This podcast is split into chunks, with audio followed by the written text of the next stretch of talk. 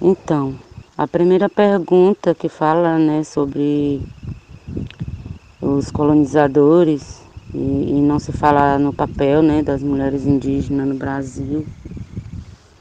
Então, o que passa dentro de mim é que, que a repressão, né,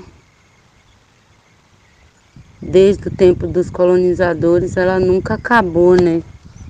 Para nós mulheres indígenas, ela a ação desses colonizadores, eles, eles nunca acabam no nosso, no nosso meio, nunca acabou entre nós mulheres indígenas. E a gente sofre até hoje o impacto né, dessa repressão. É, nós, mulheres indígenas, tem lutado muito, mas ainda não, não conseguimos avançar e para que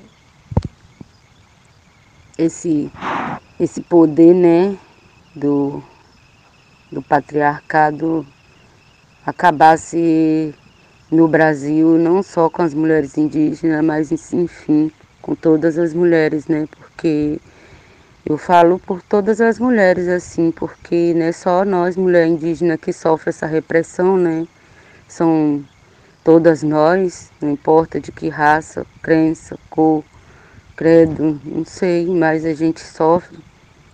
E para mim ser uma pajé aqui do meu território, não sou a única, somos duas pajé Sou eu, a pajé Tupinambá e uma pajé Quiriri Sapuyá. Nós duas fomos nomeadas pajé na mesma, na mesma cerimônia de encontro de pajés, que foi em 2018, né? 2018, que eu fui nomeada pajé. E, e aí eu e ela. E daí para cá nós temos enfrentado muitas lutas assim de repressão mesmo.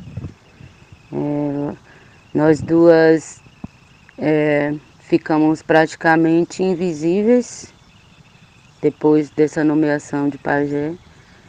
Eles, os, a repressão, né?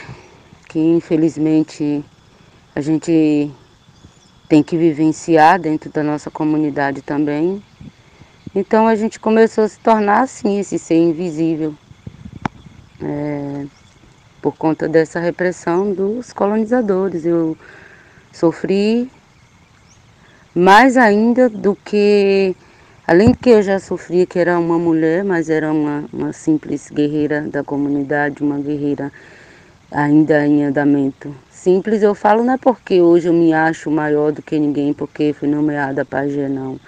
Simples porque o corre-corre do dia a dia, né? Trabalhar, criar os filhos, cuidar de tudo e ir sozinha, né?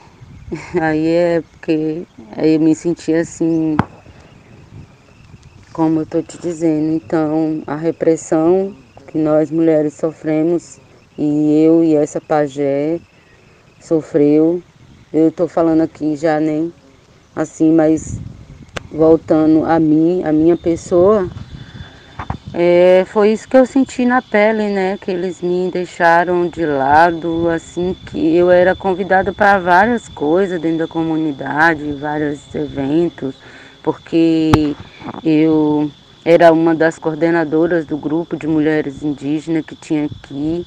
O grupo acabou, acabou quando, quando a gente perdeu né, uma parceria que era uma amiga nossa, uma irmã, uma, uma pessoa de, de muita importância para nós, que é a Alda do Cime, ela, ela, ela fazia esses movimentos junto com nós, mas era ela que fazia tudo, que conseguia a verba para nós se transportar para outra comunidade, fazer os intercâmbios com as outras mulheres.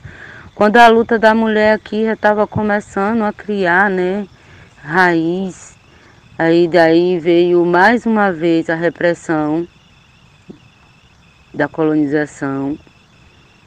ela teve que se deslocar, essa, dessa guerreira, para outra localidade e a gente ficou sem o apoio dela. E ela deixou duas pessoas, que foi dois homens, para seguir o trabalho das mulheres junto com nós. O que, que aconteceu? Eles logo em seguida chamou, me chamou e falou que não tinha como mais tocar os eventos de mulheres indígenas, que eles não tinham como mais tocar. Então, daí os encontros de mulheres indígenas, que era, é, era justamente era encontros assim que a gente aprendia sobre tudo, era uma formação política, politizar as mulheres mesmo assim, para para desmistificar essa coisa, né, do, da, da repressão que a gente sofria e a gente e daí a gente era um evento assim que a gente a gente se fortalecia uma nas outras, a gente tinha ideias para ir seguir outras lutas, para encaminhar outros, outras coisas. E daí veio e acabou com tudo, né? Então, é, essa é a minha resposta, né, da, da primeira pergunta. É, é, sofrer isso a cada dia, é estar é tá presente com esse. Eu não sei explicar, mas eu acho que eles matam a gente, né? Eles vivem matando a gente, eles vivem matando a gente. É isso que eu sinto.